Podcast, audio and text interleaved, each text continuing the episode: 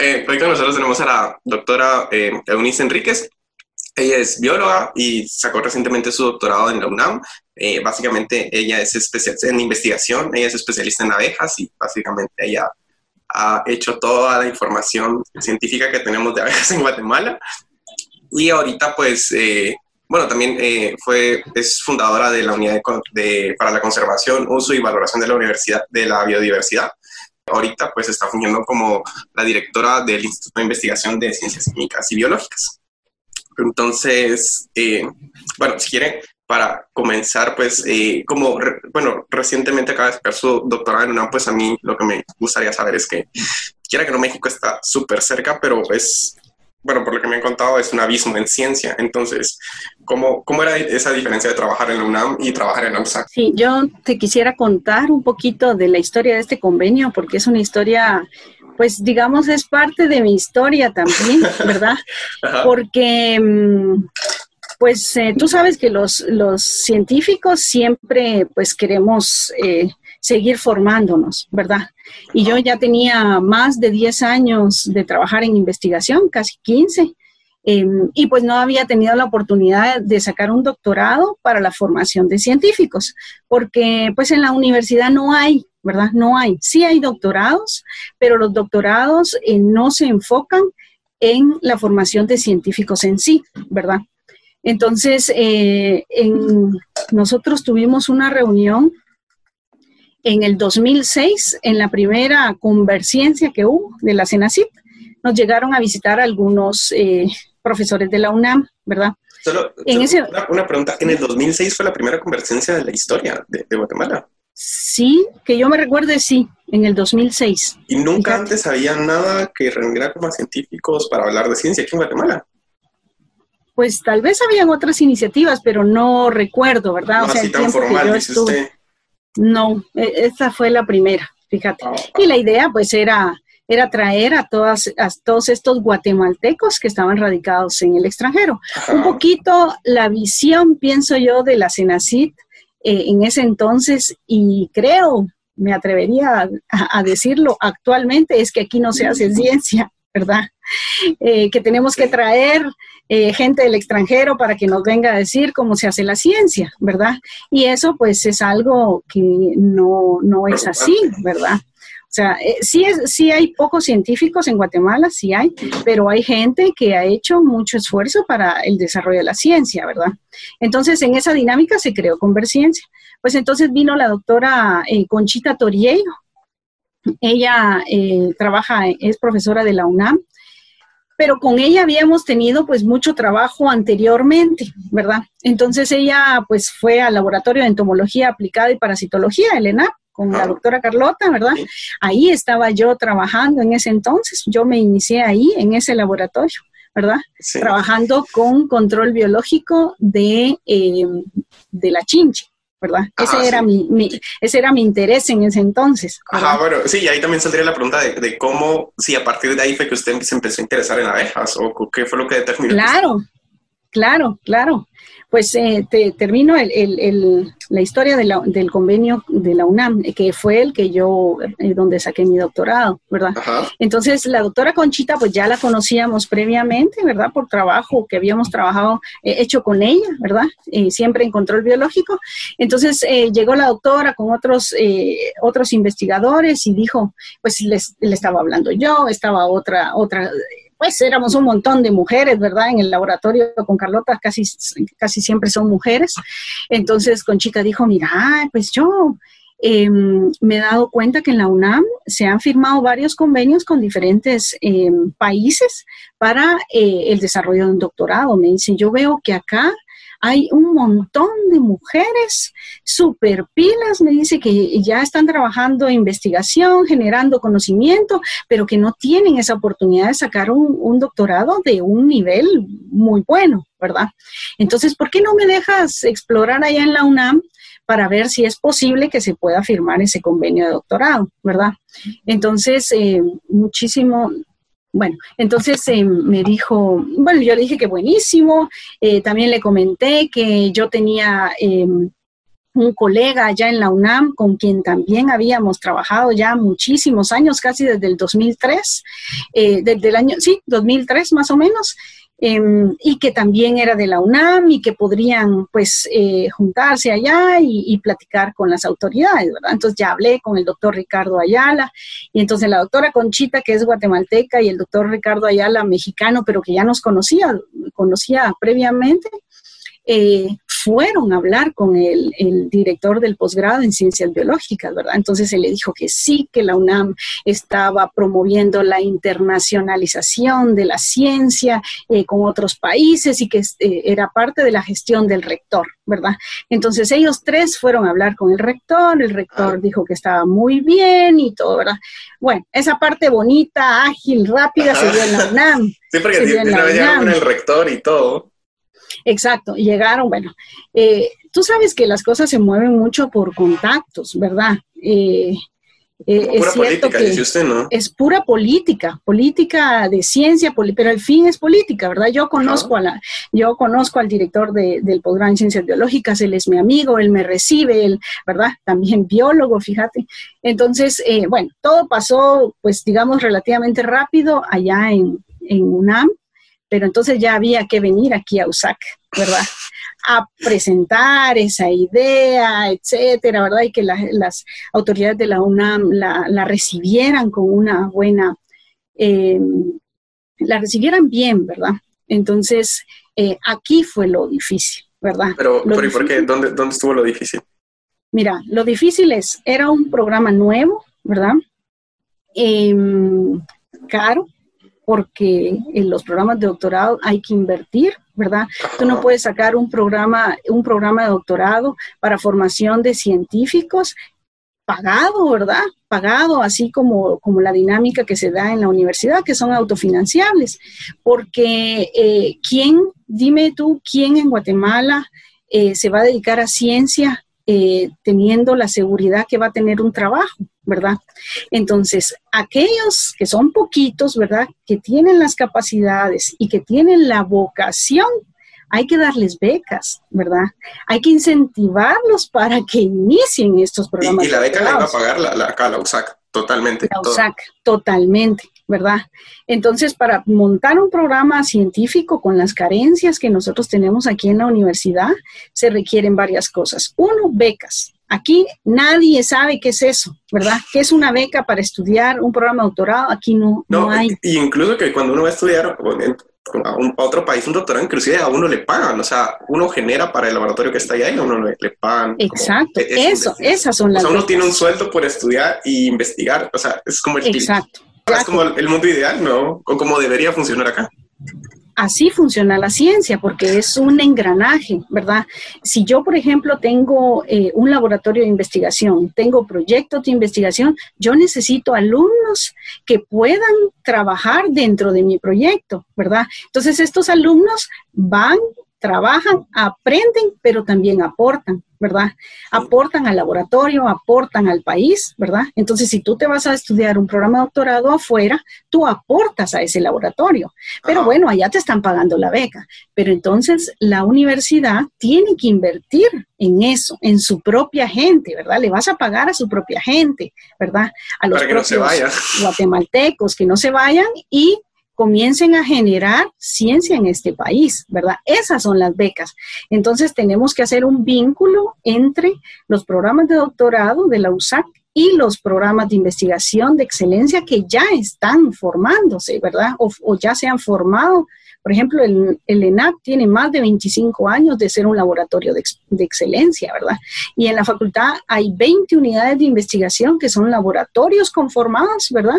Algunos eh, muy productivos, algunos no tantos, pero hay laboratorios ya conformados, ¿verdad? Entonces, esos laboratorios necesitan el apoyo de, gente que llegue a trabajar, ¿verdad?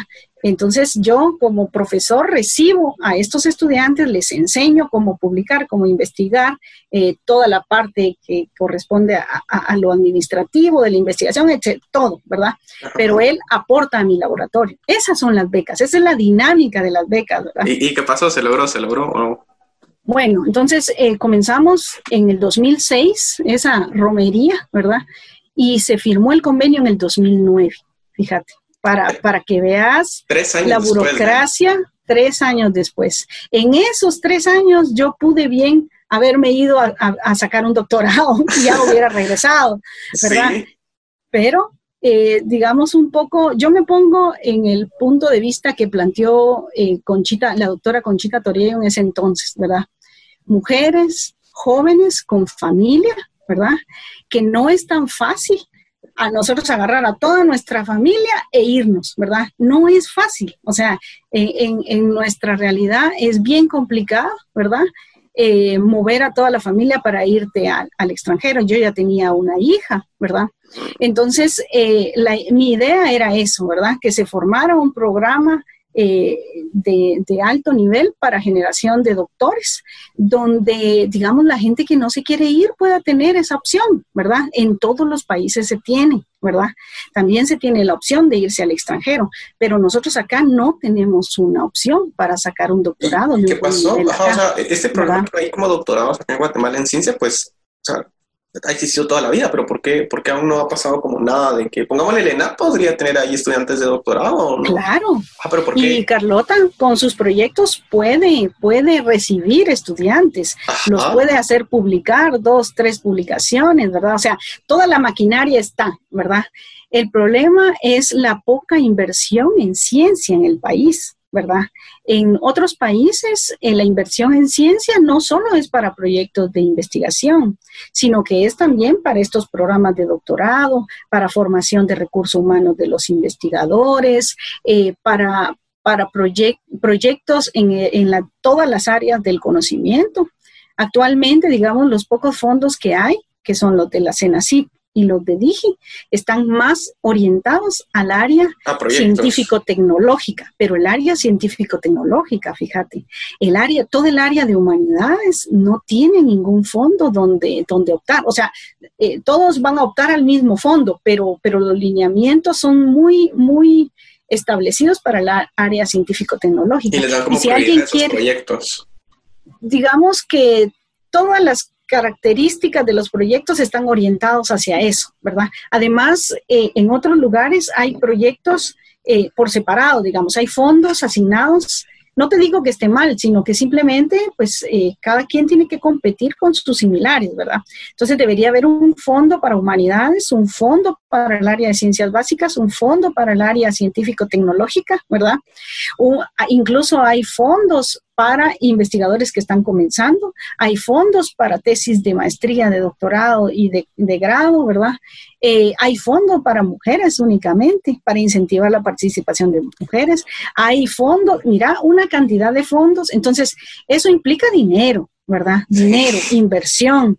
Entonces, en otros países hay más apoyo, ¿verdad? Más inversión y por lo tanto hay pues una gran cantidad. Por eso es que no hay aquí programas de este tipo, porque el dinero no alcanza, ¿verdad? O sea, el dinero no, no, no es suficiente para todas las necesidades. Pero, o, sea, bueno, ya, ya, ya, definimos que el programa que no hay doctorados en ciencias, que no hay dinero, pero ¿cómo, qué, qué, cree usted que debería de hacerse para, para que, o sea, no podemos tener todo el tiempo la misma excusa de que, porque nunca va a haber dinero, quiere que no el dinero nunca va a alcanzar, o sea, nosotros en algún momento hay que, hay que buscarlo, hay que, hay que definirlo. ¿Qué cree usted que es lo que se necesita como para, para que al fin se normalice eso de que empiecen a haber doctorados en ciencias? ¿Será que es solo pura voluntad política o, o qué será? Em, mira, yo lo que creo es de que nosotros tenemos que hacer convenios con otras universidades. ¿Verdad?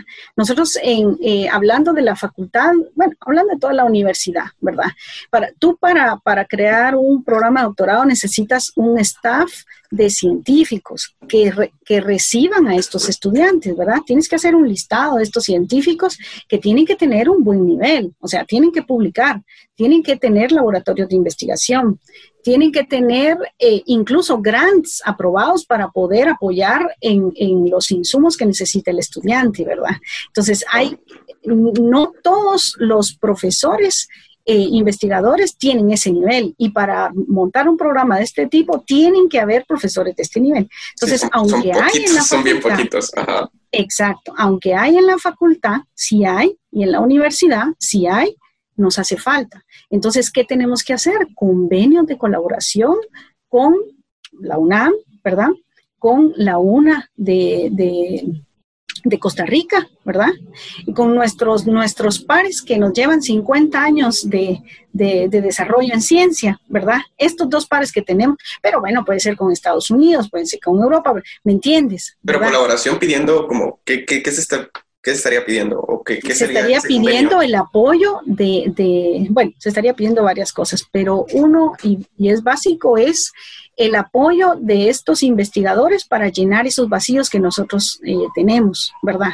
Por ejemplo, ¿qué te digo yo? En el área de salud, nosotros tenemos eh, algunos profesores que trabajan en el área de salud en ciertas temáticas, ¿verdad? ¿Qué sé yo? Los ubico rápidamente. La doctora Carlota eh, en epidemiología de Chagas, por ejemplo. La doctora Patricia Sarabia que trabaja temas... En accidente y accidente ofídico, eh, la doctora Zuli que trabaja en plantas medicinales, en el área, ¿verdad? Pero hay muchas áreas que no están cubiertas, ¿verdad? Entonces, si un estudiante quisiera trabajar con un tema novedoso que no se esté trabajando, que no haya un profesor en la facultad, nosotros tendríamos esta colaboración con otras, con otras universidades. Esa es una. Otra, o sea, que, podamos tener un staff de doctores que puedan cubrir todas estas áreas de la ciencia, ¿verdad? Uno. Otro es el acceso a la información, ¿verdad? Nosotros no pagamos eh, revistas científicas para tener ese acceso gratuito a la, a la información. Sí, ese es un gran problema. Es un gran problema. La Universidad de Costa Rica invierte solo en eso 250 mil dólares anuales. Solo en tener acceso a revistas científicas. Exacto, ¿verdad? Entonces, ¿cómo puedes formar tú eh, investigadores que no tienen el acceso a, la, a la ciencia que se produce día a día? ¿verdad? O sea, es que eso no se puede, pero sí se puede, como tú dices, de alguna manera tenemos que forzarlos. ¿Qué podemos hacer? Convenios, ¿verdad? Convenios con estas universidades, ¿verdad? Hacer estos doctorados mixtos, ¿verdad? Eh, que se pueden dar en conjunto, USAC UNAM, ¿verdad? USAC UNE o, los tres, y poder tener de alguna manera acceso a esas bases de datos. Nosotros dentro del doctorado, eh, del programa de doctorado, que en su mayoría se desarrolló aquí en Guatemala, ¿verdad? Si tú revisas las publicaciones de los estudiantes de doctorado UNAM-USAC, todos los trabajos eh, son producción científica de nuestro país, o sea, resolviendo problemas de nuestro país.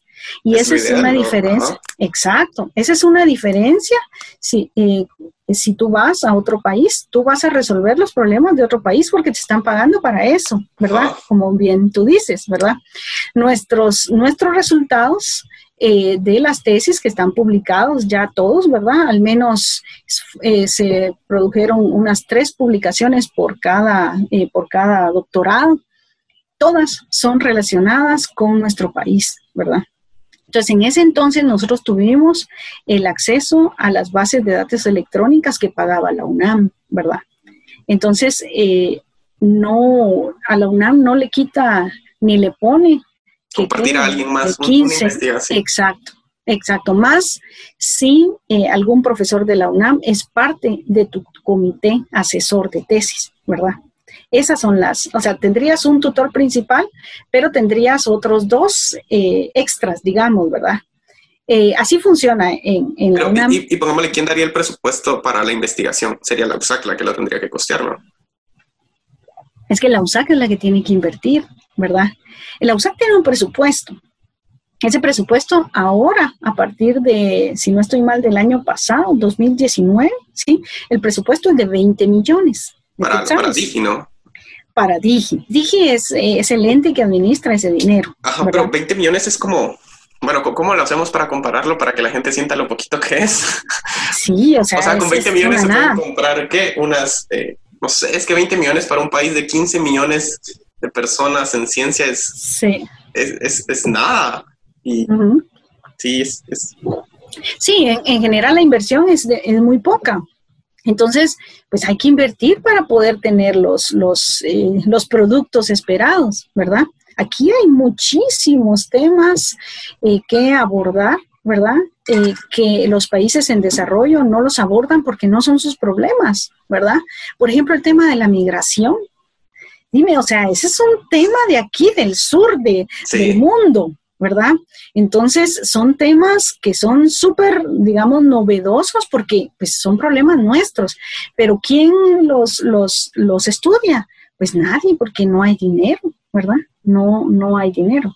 Entonces, te digo, sí se pueden generar programas de doctorado de ese tipo, que son bien importantes para, promover la, ciencia, eh, pero sí se necesita al menos la voluntad política, ¿verdad? Eh, los políticos deben entender que em, aunque, digamos, los programas de doctorado actual son buenos y son necesarios, ¿verdad? No son eh, suficientes. no es lo mismo, ¿verdad? no es lo mismo, ¿verdad? que, un programa de doctorado de un, de un alumno que se dedique al menos tres años, tiempo completo, a abordar un tema, ¿verdad? Ahí se hace uno experto. Ese es, ese es el tema. Y se empieza como a resolver desde la raíz, no solo, como no solo como una tesis que recopila datos, sino un problema que se trate desde un entorno global. Exacto. Y ahí surgen muchas preguntas también. Y surgen más problemas. Eh, más problemas, ¿verdad? Entonces, eh, esa, pienso yo que con poco dinero podemos comenzar de esa manera, ¿verdad? Eh, hablando con los profesores ya consagrados, ¿verdad? Dentro de la facultad y fuera de la facultad para que comiencen a recibir estudiantes, ¿verdad? apoyarlos, tratar de que la universidad genere becas para esto, ¿verdad? Pero las becas son concursables, no son para todos, ¿verdad? Sí. Hay que, hay que escoger al, digamos, a, quien se lo merece. sí, que tienen la formación y la vocación, ¿verdad? Bueno, total de que el programa de doctorado se firmó. Ah, sí, sí, regresando a la historia. Regresando a la historia, se firmó en el 2009, ¿verdad? Luego que yo, yo digo, luego que se alinearon los astros, ¿verdad?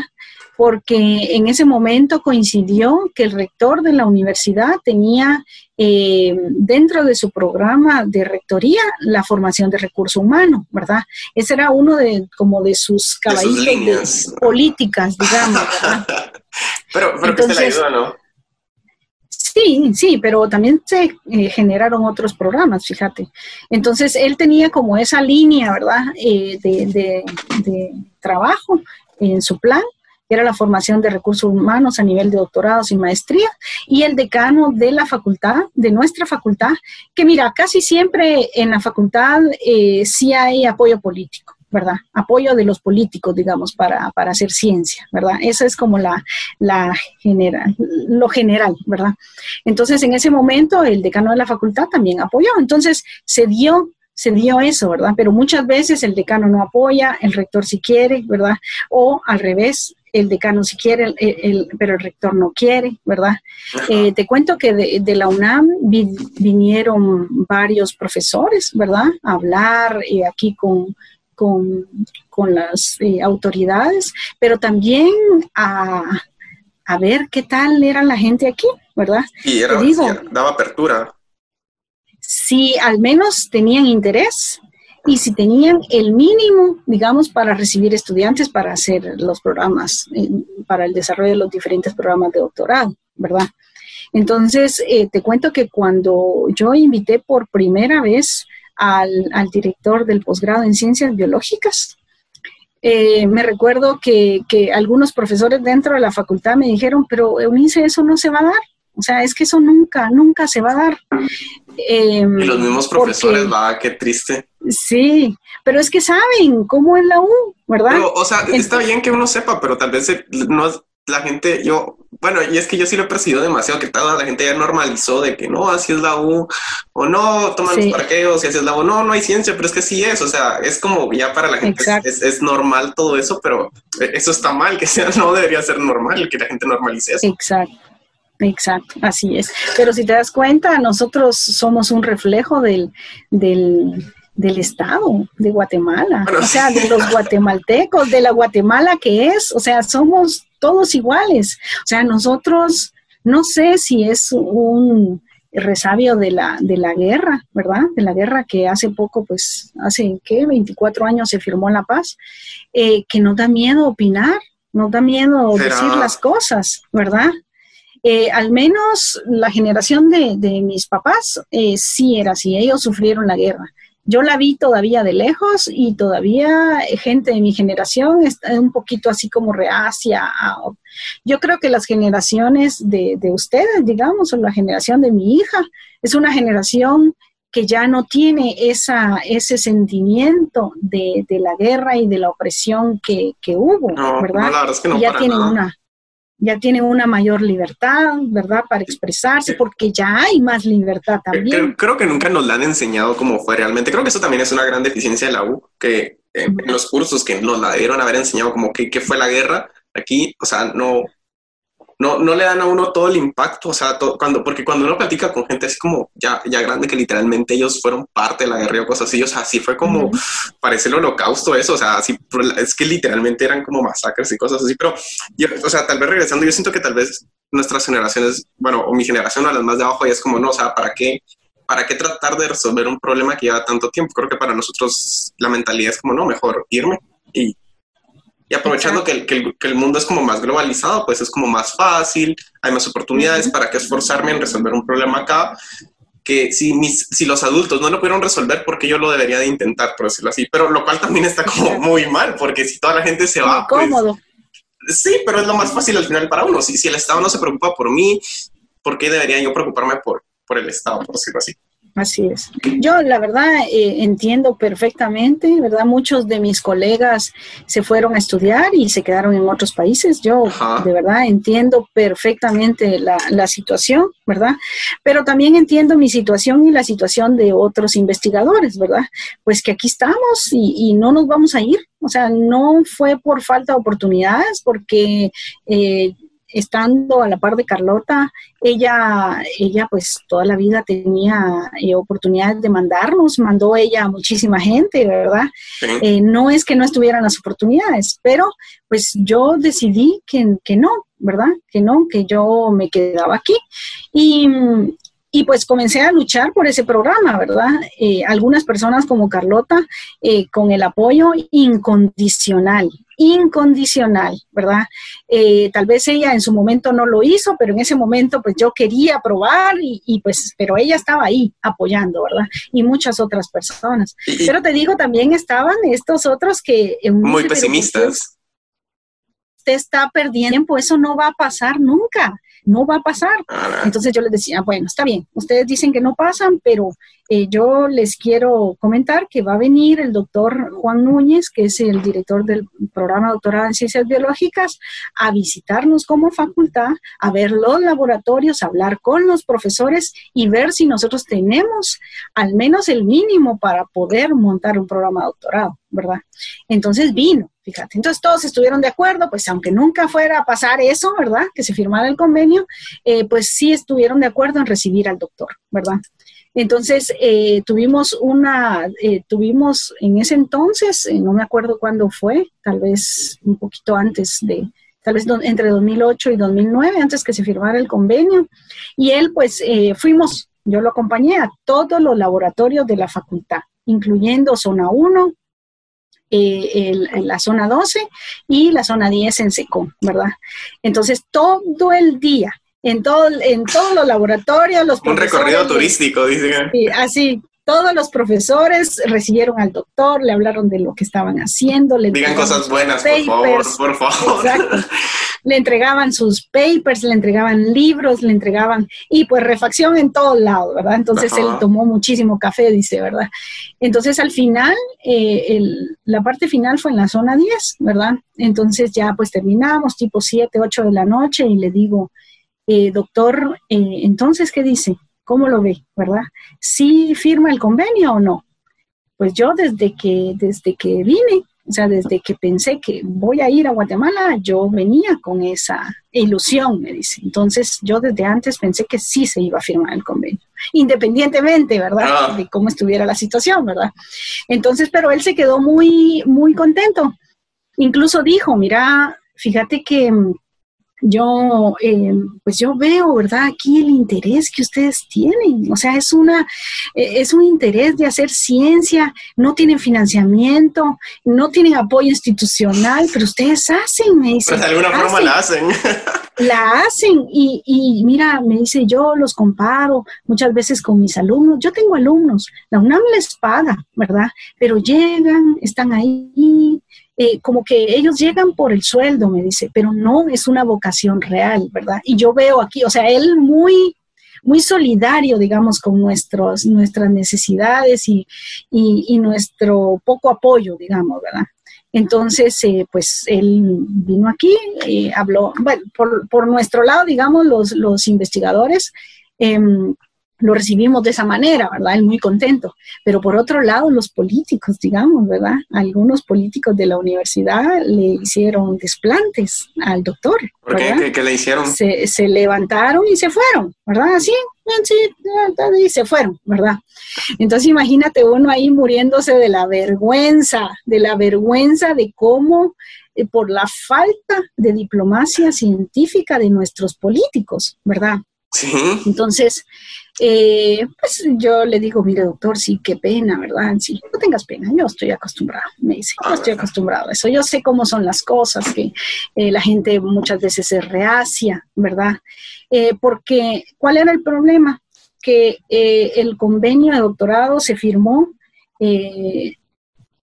no UNAM USAC en parejo, sino que la UNAM iba a dar el programa de doctorado en la USAC, ¿verdad? Esa era, ese era el convenio, no era parejo.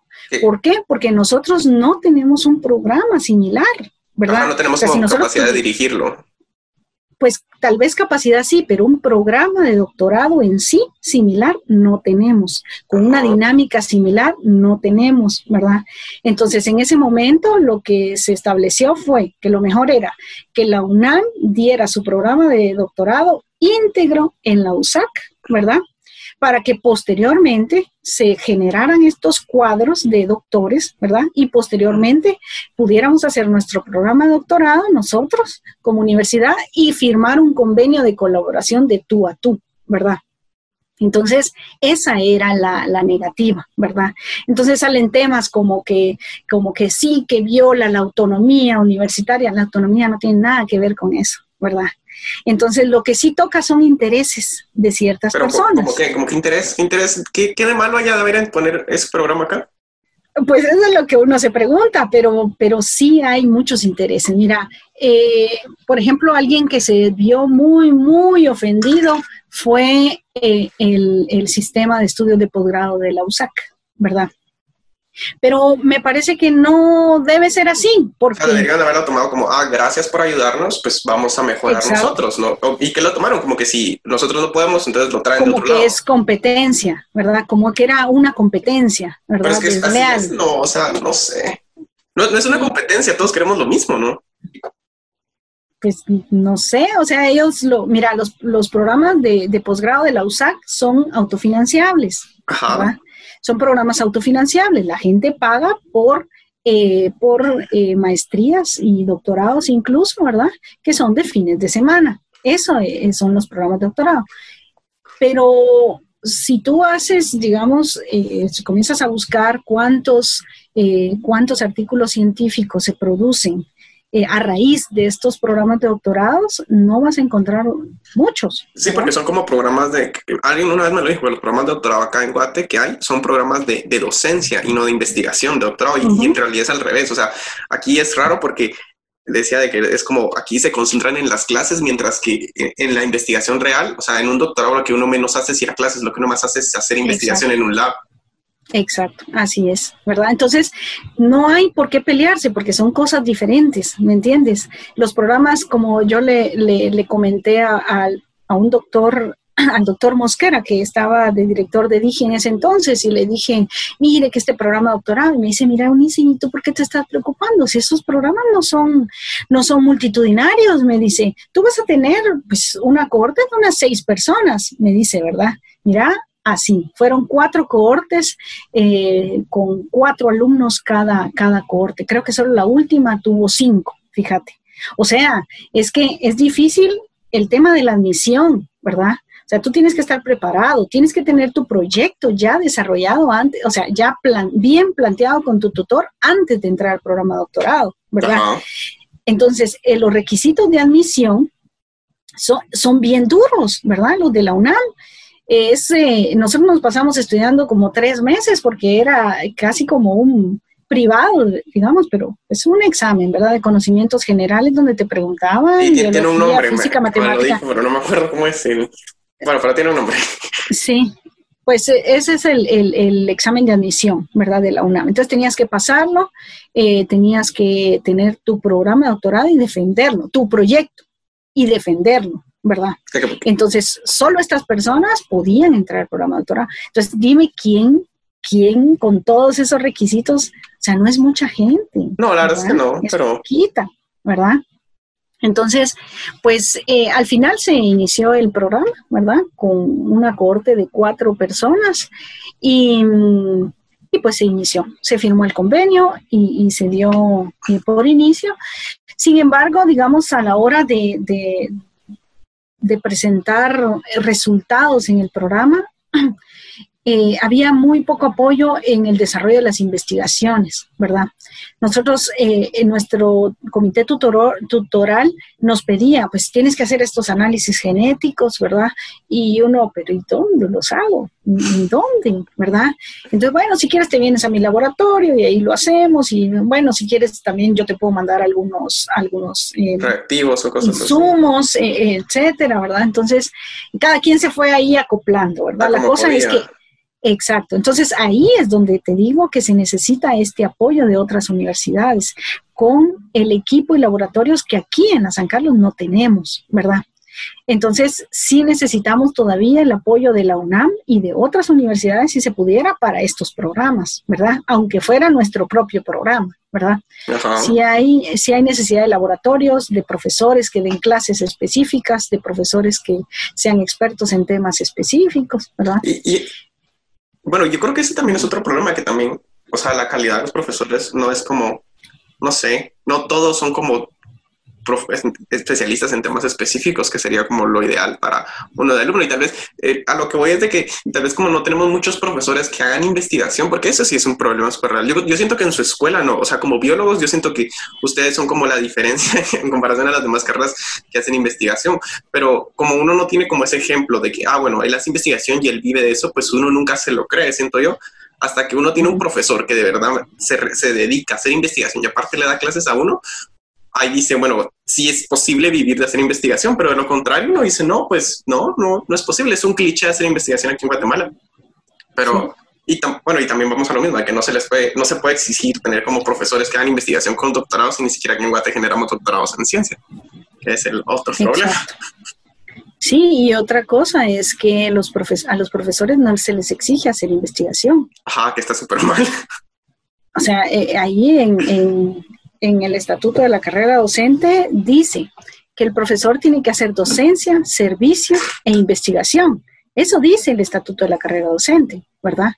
Em, sin embargo, a la hora de las evaluaciones docentes, eh, la comisión de evaluación docente de las diferentes facultades no incluye en ese tema y no tiene mucha, sí tiene algo de peso, ¿verdad? Pero no tiene mucho peso el hacer investigación, ¿verdad? Entonces ahí está lo malo, porque sí está en el estatuto de la carrera. Pero igual que la promoción de salario fuera por no por tiempo, sino por investigación, creo que eso sería, o sea, obviamente creo que no se podría hacer porque colgarían a alguien que intente hacer eso, pero sería lo ideal, ¿no? Que, que, fuera porque, ah, bueno, si publica tantos artículos, mínimo una publicación cada dos años, por ejemplo, o sea, que sería como algo mínimo. Mínimo. Sería como, y está, o sea, una publicación cada dos años puede ser una publicación pues normal o una super publicación, pero que fuera una siquiera, pues obligaría a los profesores a, hacerlo. Exacto. ¿Qué, ¿Qué, tan viable cree que sería eso? Que se cambie, que ya no sea una promoción de salario en base a tiempo, sino a, investigación. ¿Cree que sería viable en la USAC? Eh, o sea, es que es una necesidad, es una necesidad. Sin embargo, eh, pues la mayoría no hace investigación. Entonces, imagínate tú cómo lo van a tomar. ¿Verdad? Pues, Entonces, pero creo, Exacto, pero dime qué, qué político va a ofrecer en su campaña hacer eso, ¿verdad? O sea, no queda, no queda, ¿verdad? Entonces, esos temas no se tocan, eso, pero poco a poco sí se tienen que ir eh, metiendo, ¿verdad? Es que no puede ser, digamos, que nosotros estemos, eh, digamos, en la en una producción científica similar a universidades más pequeñas que, la USAC, ah. ¿verdad? Con un staff de profesores mucho más pequeño que la USAC. Entonces, la USAC tiene tanto tiempo también, ¿cómo es que seguimos tan mal? Exacto. Entonces, sin embargo, la cosa no es tan sencilla, digamos, ¿verdad? Eh, hay profesores eh, que tienen mucha carga académica. De hecho, hay profesores que se les contrata por hora en algunas unidades académicas para dar las clases, hora cursos. O sea, si tú tienes cuatro cursos, tienes cuatro horas, ¿verdad? Entonces, a estos profesores no se les puede sí, Eso sí es cierto, no se les puede pedir hacer investigación si no tienes tiempo de contrato para hacer investigación. Exacto, entonces hay muchísimas cosas. Por otro lado, eh, te va a decir un profesor, bueno, yo sí tengo tiempo eh, para hacer investigación, pero pues es que no hay financiamiento, ¿verdad? No hay financiamiento, eh, yo, yo solicito el financiamiento y nunca gano un proyecto, etcétera, ta, ta, ta, ta. Bueno, deben haber más financiamientos y diferentes tipos, ¿verdad? Bueno, es que eh, tan complicado que es eh, gestionar de, un fondo internacional, sí, la universidad nos la pone a palitos, ¿verdad? Para firmar un convenio, para poder recibir fondos de manera internacional. Entonces, no, no está, eh, digamos, esa maquinaria, esa maquinaria para hacer investigación en la universidad no existe, ¿verdad? Te cuento que ahorita yo eh, estoy coordinando el órgano consultivo asesor. Nosotros eh, somos siete personas, eh, representantes de diferentes unidades del conocimiento de la universidad, ¿verdad? Facultades, centros regionales, escuelas no adscritas, ¿cuál es lo otro? Bueno, son las diferentes áreas del conocimiento, ¿verdad? Entonces somos siete. Entonces nosotros tenemos la responsabilidad de revisar la política de investigación actual, ¿verdad? Y proponer otra. Y nosotros tenemos que organizar el Congreso Universitario de Investigación para poder eh, llegar a consenso, digamos, con respecto a la política, ¿verdad? Por otro lado, está todo el proceso de reforma universitaria, eh, pero este proceso para mí es más político, ¿verdad? Yo te estoy hablando del órgano consultivo asesor que fuimos eh, electos, digamos, entre investigadores eh, de las diferentes áreas del conocimiento y se nos asignó esa tarea, ¿verdad? Pero está el, proceso de reforma universitaria que para mí es más político es más, eh, digamos, tienen que participar más áreas del conocimiento, más sectores, no áreas del conocimiento, más sectores, diferentes sectores, políticos, académicos, incluso de sociedad civil, etcétera, ¿verdad? Pero el tema ahí es quiénes de ellos tienen la formación para proponer eh, algunos lineamientos para hacer investigación, ¿verdad? Esa es mi pregunta. ¿verdad? O sea, lo que usted dice es que estamos poniendo a gente que no, o sea, gente no capacitada a dirigir algo, que no pueden dirigir, por decirlo así. Pues sí, pues sí. Pero, entonces, entonces, mira, ¿cómo vamos a conciliar esas, esas dos cosas, ¿verdad? Entonces me decía, yo hace poquito eh, me invitaron a, este, a esta reunión de la CETRU de investigación del proceso de reforma universitaria y hay muchos puntos de vista ahí, de verdad, es que está bien complicado que se pongan de acuerdo, ¿verdad? en mi punto de vista, ¿verdad? No, no, no es el punto de vista ni de la facultad ni, ni de pues, las autoridades actuales, ¿verdad? Es mi punto de vista muy personal, que yo he estado ahí, ¿verdad? Entonces me invitaron y yo les platiqué lo que teníamos, lo que hemos hecho, lo que teníamos propuesto, ¿verdad? Y entonces eh, me decían que sí, pues que tenemos que consultar a la sociedad civil, que son los usuarios de la investigación eh, y que nos tienen pues que decir qué es lo que necesitan de investigación de la universidad porque ellos pagan sus impuestos y que, ah, bueno, sí, le digo, está bien, me parece. Nosotros hemos tomado en cuenta algunas políticas eh, a nivel nacional e incluso internacional para poder incluir, digamos, todas estas, todos estos lineamientos para beneficio de, de la sociedad, ¿verdad? Porque la universidad se debe a la sociedad. Entonces está el, el, CATUM, está el Plan Nacional de Ciencia y Tecnología, está incluso el Plan Estratégico de la USAC, están los ODS, etcétera. Nosotros hemos hecho una revisión de todo esto para que, pues, ir, no, no, no, pero es que el Catún, por ejemplo, no fue representativo y, y entonces sí, sí, pero, pero les digo yo, pero miren, pues, aquí el problema es este. El problema de la investigación de la universidad es que el engranaje para hacer investigación no está funcionando. ¿verdad? Eso es una cuestión interna de la U, ¿verdad? Cuando este engranaje, engranaje funcione, entonces nosotros podemos ya generar conocimiento para que pueda eh, solucionar los problemas eh, nacionales, ¿verdad? Pero si el engranaje no funciona, entonces tenemos, porque ¿qué te dicen los investigadores? No hay financiamiento, no hay posgrados para formación de científicos. Eh, ¿Qué más? no hay tiempo para investigación. O sea, la gestión, pues, los que sí hacen lo complicado que es la gestión de generar los fondos que en teoría ya tienen. Exacto, ¿verdad?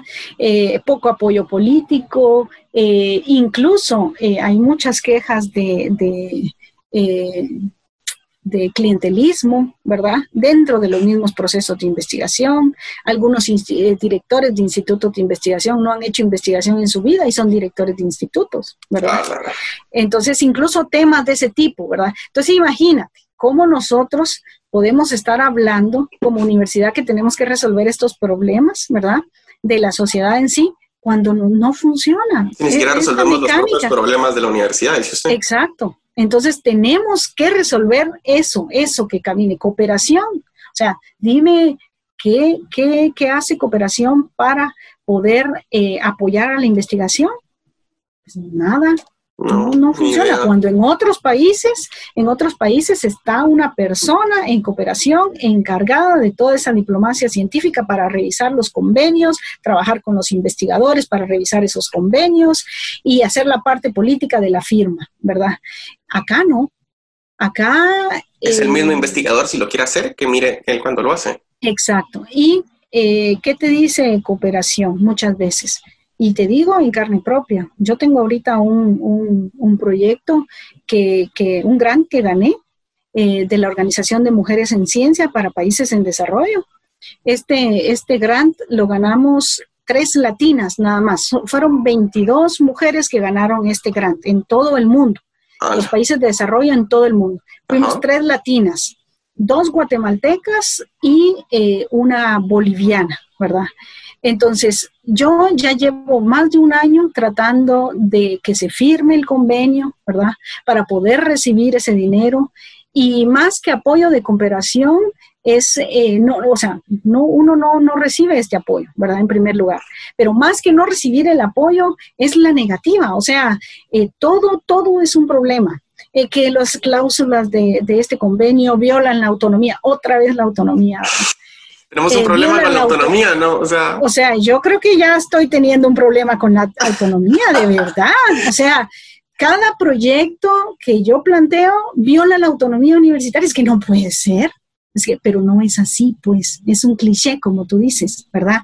Es un cliché para, para decirte, o sea, cuando tú quieres proponer un proyecto nuevo, el que sea, ¿verdad? Y no está escrito porque nadie lo ha hecho, ¿verdad? En lugar de decirte, bueno, vamos a buscar el camino, vamos a ver las leyes universitarias y por dónde se... No, esto viola la autonomía universitaria y no puede ser. Entonces, resulta que los cooperantes tienen eh, tienen unos convenios con cláusulas establecidas, ¿verdad? Estamos hablando de la UNESCO. La UNESCO y la Academia Mundial de las Ciencias es la que da este dinero, ¿verdad? A la Organización de Mujeres en Ciencias y pues eh, hay que firmar un convenio. Entonces, son, estás hablando de la UNESCO. Entonces, porque la universidad, ellos tienen inmunidades, ellos tienen eh, ya ciertas cosas, de todo a nivel mundial, ¿verdad? Que tú como universidad no puedes decir, no, pues es que viola la autonomía. No, y es que no, tampoco está violando la autonomía, ¿verdad? Es una interpretación que, es, que tienen ellos, ¿verdad? Pero ¿qué pasa? Esa interpretación varía un montón. O sea, depende con quién te toque, esa interpretación varía. ¿Verdad? si comenzás haciendo un poquito de presión, ah, bueno, entonces, pues sí, entonces sí se podía hacer esto. Bueno, pero ¿por qué no me dijo antes? O sea, llevamos un año con el, con el convenio, ¿verdad? O sea, eh, básicamente es, dinero que ya está ahí, o sea, ya está literalmente ahí y solo es que se firma el convenio para que ese dinero venga y sirva para hacer investigación en Guatemala y literalmente no se ha podido hacer eso por voluntad, gestiones de la propia universidad que al mismo tiempo tiene el problema que no hace universidad, que no hace investigación, pero tampoco deja que se haga investigación con dinero del extranjero. Exacto, ¿verdad? Entonces todo, todo es, todo es la Contraloría, todo e, es la auditoría interna, todo es la autonomía universitaria, todo eso son las políticas, todo, todo o sea, todo, todo, todo, todo eh, es primero, ¿verdad? Pero le, digo yo, ¿verdad? Bueno, ¿y qué opción tengo yo? Pues lo siento, tiene que renunciar al, al grant sea, te quedas así ¿en, serio, ¿En serio le dijeron eso? En serio, de verdad. Ah, Entonces, yo entiendo que pues que ellos pues hacen su trabajo, pero pero ¿qué podemos hacer? Te digo, ¿verdad? O sea, ¿qué podemos hacer para que eso cambie? Cuando en otras universidades hay alguien de cooperación que se dedica a buscar esos grants, a hacer el match con los investigadores que casan muy bien en ese tipo de grant, a ayudar al investigador. No te digo que nos hagan todo, que nos ayuden, que se escriban los lineamientos, ¿verdad? Que se escriban los procedimientos. Así yo lo leo y digo, bueno, si es una carta de entendimiento, la, puede, la podemos hacer de esta forma. Si es un convenio marco, lo podemos hacer de esta forma. Si es, eh, pues, tantas formas que hay, ¿verdad? Eh, lo podemos. Si se maneja fondo, se hace de esta forma. Si no se maneja, de esta forma, ¿verdad? Entonces, eh, no todo lo tiene que firmar el rector, ¿verdad? Sí. Entonces, hay cosas que lo puede firmar el decano. Pero si esos lineamientos no están escritos, entonces eh, mm, cada quien lo va a interpretar de forma diferente según el humor que tenga, ¿verdad? Pero, bueno, no se puede. Y ese, bueno, el gran básicamente está, es, suyo, está a su nombre, por decirlo así. Sí. O sea, ¿y qué, solución le deja esto? O sea, lo, que yo pensaría así como, bueno, si no lo puedes hacer aquí, pues, pues me voy a una privada que, que sí fijo va a querer los fondos y todo. Pero, o sea, tampoco es el chiste ir a la privada, pero literalmente, si, si no... Algunos lo hacen. Yo, yo, como ahorita, como estudiante de 23 años, diría, ¿no? Si la que no me deja, yo me voy a una privada. La vida es súper fácil ahí, te pagan mejor y, y, o sea, a ellos les interesa el dinero, quiera que no. O sea, que, que, sí. sí, hay mucha gente, hay mucha gente que te está esperando ¿verdad? O sea, eso es así. A mí muchas veces me decía, mire, Unice, y, pues, ¿y usted por qué no, pues, trabaja en consultorías o en alguna empresa o poner su empresa? Pues es que yo me dedico a investigación, ¿verdad? Esa es mi pasión. Aparte tengo mi familia, tengo mi hija, o sea, no me queda tiempo, ¿verdad? No me queda tiempo. Entonces, te digo, la gente siempre está esperando como que, bueno, jalarte, ¿verdad? Jalarte para, para poder aprovechar ese potencial eh, que, ellos ven, ¿verdad? Eh, y la universidad no. Entonces, eh, eso cae en la falta de incentivos, ¿verdad? La falta de incentivos para los profesores que sí se mueven un poco más allá de lo que dicen sus atribuciones, ¿verdad? eso no se da, ¿verdad? Eso no se da. no todo tiene que ser económico, ¿verdad? Los incentivos pueden ser eh, de, reconocimiento únicamente, ¿verdad? Reconocer ante todos los demás, ¿verdad? El esfuerzo que tú has hecho, ¿verdad? Que ha sido sobresaliente, ¿verdad? Entonces, aquí en la, en la universidad se, premia a los profesores, a, los alumnos con mejores notas, ¿verdad? Eh, y estamos acostumbrados a todo eso, las mejores notas, las mejores notas, ¿verdad? Pero hay otras personas que son realmente excepcionales y que no tienen buenas notas, ¿verdad? Entonces te digo, tenemos que reconocer las diferentes áreas, ¿verdad? Y las diferentes capacidades que como seres humanos tenemos, ¿verdad? Algunos tienen capacidades para hacer investigación, ¿verdad? Para gestionar, para articular, ¿verdad? Algunas otras personas pues eh, son muy buenos en, en, publicando, por ejemplo, ¿verdad? Algunas, algunas otras personas son muy buenas dando clases y tal vez no han hecho investigación en su vida, pero la comunicación es asertiva. Sí, eso sí es cierto, que a veces hay gente muy inteligente que no, puede dar clases, simplemente no, no se le da. No se le da. Hay, hay quienes sacaron doctorados en universidades súper buenas, ¿verdad? Publicaron en revistas muy buenas, pero vienen a la USAC y nunca más se conoció de su trabajo, ¿verdad? Entonces, te digo, o sea, sí está pasando algo dentro de la universidad. Hay algo malo. Algo que mata la iniciativa de cualquier, de cualquiera que quiera hacer un poco más, ¿verdad? Entonces, eso hay que cambiarlo de alguna manera. No puede ser que sigamos así, ¿verdad? Pero es complicado, muy complicado, ¿verdad? No, pero, a mí me gustan esos retos. No, pero sí es cierto, o sea, creo que lo que mata a cualquiera es como e, esa, esa, esa, gestión, que no está mal que haya como toda esa burocracia en hacer las cosas, porque creo que no es necesaria, pero que sea una burocracia eficiente, tal vez sería la palabra, que, que no, no, sé, pero creo que... Que existen lineamientos claros, ¿verdad? Ajá, tal vez para saber qué hacer y cómo claros, hacerlo. Exacto, para que tú sepas qué hacerlo y lo comiences a hacer y te lleve los tiempos, ¿verdad? Los tiempos que, que, sean prudentes, ¿verdad? Entonces, de esa manera, eh, uno eh, desde un inicio no va a decir, ah, pues es que qué mal que no me aceptaron esto, si yo desde un inicio lo sabía, ¿verdad? Entonces, esos lineamientos son los que pienso que es necesario eh, dejarlos bien establecidos, ¿verdad? Y la Facultad de Farmacia tiene esa peculiaridad hacen, docencia, investigación y servicio. Y la facultad es muy buena en esos tres aspectos, ¿verdad? Entonces, la docencia es algo que, eh, que se conoce muy bien en toda la universidad, pero el tema de la extensión y el tema de la investigación es una nebulosa para toda la universidad. Pero como facultad sí tenemos que presionar para que, para que estas cosas caminen, ¿verdad? Y el, en, en, la extensión te hablo, pues no solo del, del programa de EDC y todos sus programas de servicio que tienen, sino que también de SECOM y todas sus áreas protegidas, ¿verdad? Y el servicio que le brindan a la comunidad. Sí, y es otra cosa que básicamente todas esas áreas protegidas eh, se manejan con los fondos de la Escuela de Biología, ¿no? No, o es un fondo por aparte. Sí, el Centro de Estudios Conservacionistas es eh, un programa de la Facultad de Ciencias Químicas y Farmacia, así como el programa de EDC, eh, que no pertenece a ninguna escuela, ¿verdad? Eh, el Centro de Estudios Conservacionistas es un programa de la facultad que no pertenece a ninguna escuela. Pero y, todos los fondos para las áreas protegidas, los guardabosques, ¿de, ¿de dónde vienen? De la facultad también, ¿no? De la facultad, ajá, de la facultad.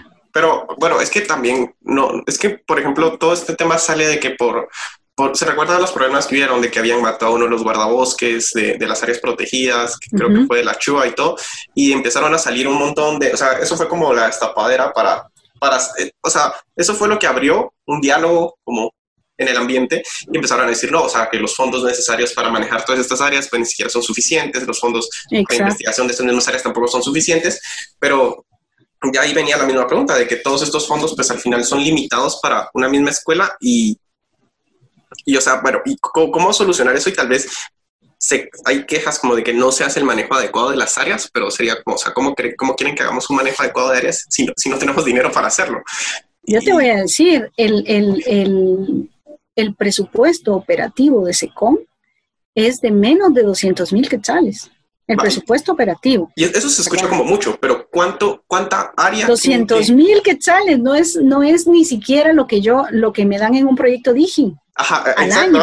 pero ¿cuánta área tiene que, de qué, o de cuántas cosas está atribuida SECOM para que la gente sienta como todo, todo lo poquito que es eso para todo lo que tiene que hacer SECOM?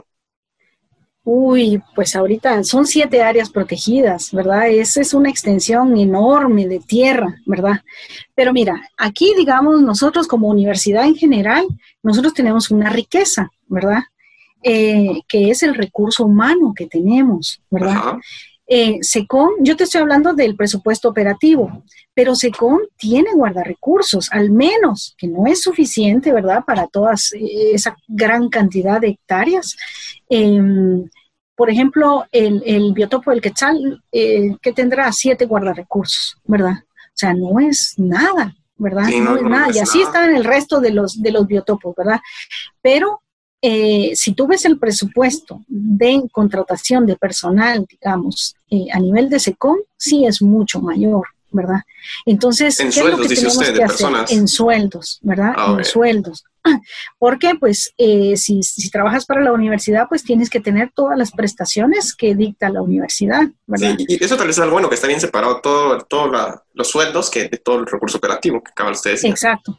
Pero entonces, si, si hay un incendio en un área protegida, pues eh, con qué insumos cuentas para poder apagar ese incendio, ¿verdad? Gasolina, que, eh, ¿cómo se le dice? Eh, refacciones frías, no, no me recuerdo, tiene un nombre, tiene un nombre, que son pues todos estos víveres para esta persona, esta gente que va a apagar los incendios, ¿verdad? Entonces las áreas protegidas han sobrevivido por el trabajo a nivel local que han desarrollado los coordinadores, ¿verdad? Entonces, eh, dependiendo del área protegida, así es la, relación que debes tener. Por ejemplo, en el biotopo del Quetzal, que es donde yo hice mi tesis de doctorado y que tengo un poquito más presente los, datos, ¿verdad? Eh, ellos, por ejemplo, tienen que trabajar con hoteleros, ¿verdad? con los hoteleros de, los alrededores de las áreas protegidas, que son áreas privadas, con el encargado de la MUNI, por ejemplo, ¿verdad? Todos ellos. Ahorita con, con el tema de la pandemia, eh, los hoteleros tienen una gran presión hacia la universidad para que se abra el biotopo. ¿Por qué? El biotopo del Quetzal. ¿Por qué? Porque la gente va al biotopo del Quetzal, ¿verdad? y se queda en los hoteles, ajá, y se queda en los hoteles, no va a los hoteles, ¿verdad? Entonces, digamos, con la pandemia la ventaja es que ellos se dieron cuenta, ¿verdad? Que el biotopo del Quetzal es súper importante para el desarrollo de sus actividades económicas, ¿verdad? Pero ellos han apoyado, fíjate, si hay un incendio en el biotopo, pues algún área eh, privada pone gasolina, alguna otra pone eh, un pick-up, eh, pues la municipalidad, algunas personas, y así se trabaja, fíjate, de esa manera han sobrevivido las áreas. trabajo comunitario, literalmente. Exacto, pero ¿qué pasa si el coordinador no hace su trabajo, verdad? Son conflictos, conflictos de diferentes índoles, ¿verdad? No solo la presión eh, de, privada, sino que también la presión de las comunidades, ¿verdad? De las comunidades en los alrededores, que eh, muchas veces se ven los biotopos como áreas ociosas, ¿verdad? Así se ven. O sea, áreas que no están siendo para nada. Para nada. Sí, creo, que también hay, y siente que también aquí como en Guatemala, desde la perspectiva de la población, hay como un problema de que no valoran la biodiversidad que tenemos como país, que es como... Exacto creo que sí existe un problema social, así que, que la gente no, no le importa mucho eso. Yo creo que, que, nosotros como guatemaltecos estamos acostumbrados a que a esa gran diversidad que ahí está, ¿verdad? Ah, que todo el tiempo, ¿verdad? Que todo el tiempo está, ¿verdad? Eh, presente, ¿verdad? Pero, eh, pero sí creo que no está en el colectivo, que eso, esa diversidad se está acabando, se está perdiendo, ¿verdad? Nosotros, ah, pues ahí están las aves, ahí están, siempre las vemos, los árboles, la gran, siempre lo vemos, ¿verdad? Pero eh, la masa, las masas boscosas sí están siendo eh, diezmadas, ¿verdad? Entonces sí se está acabando. Eso creo yo que no. No, no, no ha hecho clic todavía. No ha hecho clic, ¿verdad? Y otro es la, pues, la presión económica ¿verdad? Que aquí, pues, eh, los dueños de las tierras eh, son unos pocos y tienen un sentido de desarrollo, digamos, que, no va con la diversidad, ¿verdad? Como poco sostenible. Son los que deciden, poco sostenible. Y sumado a que aquí no hay leyes. Bueno, yo creo que leyes sí hay, ¿verdad? Leyes sí hay, pero poca capacidad de ejecución y, de, esas leyes, ¿verdad? O sea, el, el, Estado de Guatemala tiene, es muy débil no, no logra que esas leyes se cumplan, ¿verdad? Ese, ese es el problema nuestro, ¿verdad? Cosas tan sencillas como la mascarilla, como eh, eh, no, no salir durante el toque de queda, ¿verdad? Cosas tan sencillas como eso que la gente decía, pues aquí no pasa nada. Yo salgo a las nueve y no, no hay nadie. O sea, no me van a agarrar, imagínate. Sí. No me van a agarrar. O sea, porque, pues sí, no hay suficiente eh, policías que, te estén, que te vayan a agarrar, ¿va? Tal vez como un ejemplo, un ejemplo, más práctico, tal vez como lo que está pasando ahorita, ¿no? De, lo que van a construir en Cayalá y el estudio de impacto ambiental. Me imagino que está, como, no sé, ¿qué diría de eso? A ver, para... O sea, eso es un, problema grave, ¿no? Porque quiera que no... Sí. Hay dos puntos de vista. Uno de que sí, o sea, se necesita la ciudad, de que necesita expandirse sí o sí, o sea, va a pasar, va a pasar, pero Otro sería de que no, o sea, ¿cómo van a quitar toda esa diversidad de ahí? Si ahí pasa un río y todo. Pero no sé, que es como lo que no hay es como intentar hacerlo de una forma sostenible y tampoco que no hay como mucha voluntad política. O sea, yo digo de que, de que se construya y se construya, ¿o no? Pues mira, lo que pasa es que hay leyes, es lo que te digo, hay leyes en este país, ¿verdad?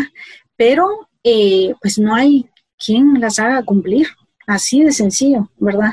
Entonces sí está claro eh, que hay estudios de evaluación de impacto ambiental y ellos cumplen, ellos cumplen con el estudio de impacto ambiental, pero aquí el tema es que quién acepta ese estudio de evaluación de impacto ambiental, que sabemos que es un requisito, ¿verdad? Que, que solo hacen un checklist ahí de las cosas, presentan un documento con recopilación de información que obtuvieron en la web y ese es el estudio de evaluación de impacto ambiental, pero a nadie le interesa. ¿Verdad? A nadie le interesa si realmente ese estudio de evaluación de impacto ambiental realmente eh, es, eh, indica ese impacto y la mitigación de ese impacto, porque es que no puede ser, bueno, sí, este, este, este complejo va a tener este impacto, ¿verdad? Eh, pero ¿cuál es la mitigación que van a hacer ellos para evitar ese impacto? Eso también es parte, ¿verdad? Pero entonces te digo, bueno, ah, tienes su estudio de evaluación de impacto ambiental, sí, lo tiene, dele. O sea, nadie ve cuál es ese impacto, qué va a hacer para mitigar ese impacto, ¿verdad? Si el impacto es mucho mayor que el desarrollo que se va a obtener, ¿verdad? ¿Cómo lo vas a probar, ¿verdad? El problema es ese, ¿verdad? Y ellos, al parecer, tienen las, las aprobaciones de construcción de hace rato. Ajá, o sea, es un problema. ahorita. Eso es lo más triste que seguramente ahorita se está notando porque es algo enorme lo que van a hacer. Porque ya están talando los árboles. Ajá, pero seguramente esto ha pasado en muchas otras ocasiones, en muchos otros lugares de la ciudad, pero como son lugares pequeños o no son tan grandes, no ha habido tanta huella, pues nunca nadie se ha dado cuenta de nada. Entonces, Exacto. Y ese es el tema en todo el país, ¿verdad? El desarrollo económico y, y, cómo se llama, y pues la poca capacidad como país de hacer cumplir las leyes, ¿verdad? O sea, imagínate cómo vas a hablar tú eh, de, de, digamos, de la diversidad, eh, el rescate de, de la, bueno, la conservación en general, ¿verdad? De la conservación de la diversidad, de la conservación de los bosques eh, y todos estos servicios, etcétera. Si aquí, o sea, a cualquiera lo matan y nadie hace nada, ¿entiendes? Eso sí es cierto. O sea, es que sí, es, es, es, es un país donde realmente la gente en los diferentes estratos sociales, en los diferentes niveles, en las diferentes eh, formas de pensamiento, diferentes religiones, hacen lo que quieran, cada quien hace lo que quiere y nadie le dice lo contrario, ¿verdad? Entonces es lo que te digo, estos países tienen poca, poca capacidad de hacer cumplir esas leyes, ¿verdad? Por muy chiquitas que sean, ¿verdad? ¿Cuánta gente, cuántas madres están buscando justicia por sus hijas? que las mataron, que las violaron, que las, ¿verdad? Y no encuentran justicia y se van a morir y no la van a encontrar. O sea, entonces, en un país, ¿verdad? Que la gente se está muriendo porque la matan, se está muriendo de hambre, se está... ¿Cómo crees tú que va a haber un eco para la conservación de la diversidad? O sea, nosotros estamos en espera de que todos estos derechos, ¿verdad? Eh, puedan ser garantizados, ¿verdad? Y no, o sea, es realmente triste la situación, ¿verdad? Por eso te digo, yo entiendo muy bien a la gente que se quiera ir del país, porque pues es lógico, ¿verdad? Es lógico. Es un país que no te da garantías, que no te da trabajo, que no te da oportunidades, ¿verdad? Si tú naces en una mara, ahí en la mara te vas a morir, ¿verdad? O sea, eso es así. Entonces, sí es muy, muy complejo ¿Qué podemos hacer? ¿Verdad? Y parte de todo esto es la corrupción, ¿verdad? La corrupción, el narcotráfico, ¿verdad? Y muchos otros temas, la geopolítica, ¿verdad? Todo lo que pasa en Estados Unidos, aquí no repercute, ¿verdad? Eso es así, ¿verdad? Eso es así porque nosotros dependemos de estos países, ¿verdad? Entonces, eh, la verdad sí es una situación bien compleja, bien preocupante, ¿verdad? Pero creo que, el Estado tiene que invertir más en estas cuestiones prioritarias, ¿verdad? Eh, educación, salud, inversión en ciencia también, ¿verdad? Y muchos otros temas que son básicos para salir de este subdesarrollo en el que estamos, ¿verdad? ¿Y usted cree que sí tenemos esperanza, o sea, de que, de que todavía no somos un caso perdido? Ay, no sé. no, o sea, aquí es donde usted dice así como, no, sí, solo te hay que apoyar, que no sé, pero... Sí, sí es, es complejo. Es, bien complejo porque te digo, aquí la gente, nosotros, o sea, nosotros como guatemaltecos no tenemos esa cultura de denuncia, de ningún tipo, o sea, de ningún tipo. O sea, estás en la clase, ves que alguien copia y tú no dices nada, no dices nada. ¿Por qué? Porque no es tu problema, porque pues ahí cada quien, ¿verdad? Entonces te digo, desde cosas tan sencillas, ¿verdad? Tan sencillas, eh, es parte de nuestra cultura, ¿verdad? La no denuncia. Y por otro lado, pues te digo, todo este tema de, la guerra interna sí ha dejado marcada al país, ¿verdad? Nosotros tenemos 50 años de atraso por eso, por la guerra, ¿verdad? Entonces creo que todos, todos deberíamos estar eh, conscientes, así es, pero pues ya llegó el momento de que pues cada quien haga lo que pueda, lo que mejor pueda hacer para poder sacar este país de donde está, ¿verdad? Y digamos, mm, un poco mi filosofía es, es que tú no puedes cambiar las cosas eh, macro, ¿verdad? Pero sí puedes cambiar tu, tu espacio, ¿verdad? Con que, digamos, con que nosotros marquemos la diferencia cuando llegamos a un lugar, ¿verdad? Nosotros llegamos a un lugar, así sea el lugar que te, que, cualquier lugar, ¿verdad? Así seas secretaria, así seas conserje, así seas guarda recursos, así seas un investigador, un profesor, etcétera. Tú llegas a un lugar y marcas la diferencia, ¿verdad? Creo que esa es una buena contribución para tu país. Si todos hiciéramos eso, ¿verdad? Creo que este país cambiaría, ¿verdad? Eh, pero el, tema es que eh, la mayoría hace lo contrario, ¿verdad? Llega, encuentra pues todos acomodados y lo más fácil es acomodarse. Acomodarse, pues ¿para qué voy a pelear? ¿Para qué? Te digo, no todas las batallas tienen que ser eh, de frente, ¿verdad? Muchas batallas se dan poquito a poquito, poquito a poquito, ¿verdad? Eh, no tienes que ser humano, para cambiar las cosas, ¿verdad? Hay cosas que no se pueden cambiar y tú decides cuáles son las batallas que vas a pelear, ¿verdad? Entonces, pero sí se cambian, sí cambian las instituciones, sí cambian tus, pues, tu oficina, tu, departamento, tu, instituto, ¿verdad? Sí cambian y sí tenés que, que, hacer eso, ¿verdad? Por mí, pues si cada guatemalteco y comenzáramos a hacer eso, creo que las cosas eh, podrían cambiar en un futuro. 20 años tal vez. no, pero sí, yo, yo escuchaba eso de que solo se necesita, o sea, se necesita invertir como en educación lo suficientemente para ver un cambio en los próximos 20 años, que es como el cambio mínimo generacional que se puede ver en educación. Pero si, si quiere solo para cerrar como este tema de, de ciencia, ¿qué, ¿qué, le diría usted como a, a un estudiante que, que, ahorita está en la licenciatura o en un bachillerato que, que quiere dedicarse a hacer ciencia aquí en Guatemala? ¿Qué, consejo le daría? Pues ¿O, qué, le diría si le dice, Eunice, ayúdeme, ¿qué, me, ¿qué me dice? Pues yo le, diría que, pues que se vale soñar, ¿verdad? Eh, yo, pues no te conté, pero yo, eh, aunque nací aquí en la ciudad de Guatemala, yo crecí, yo me fui a los dos años, pues, me llevaron pues eh, a Mazatenango. Y yo de, de, los dos años crecí en Mazatena.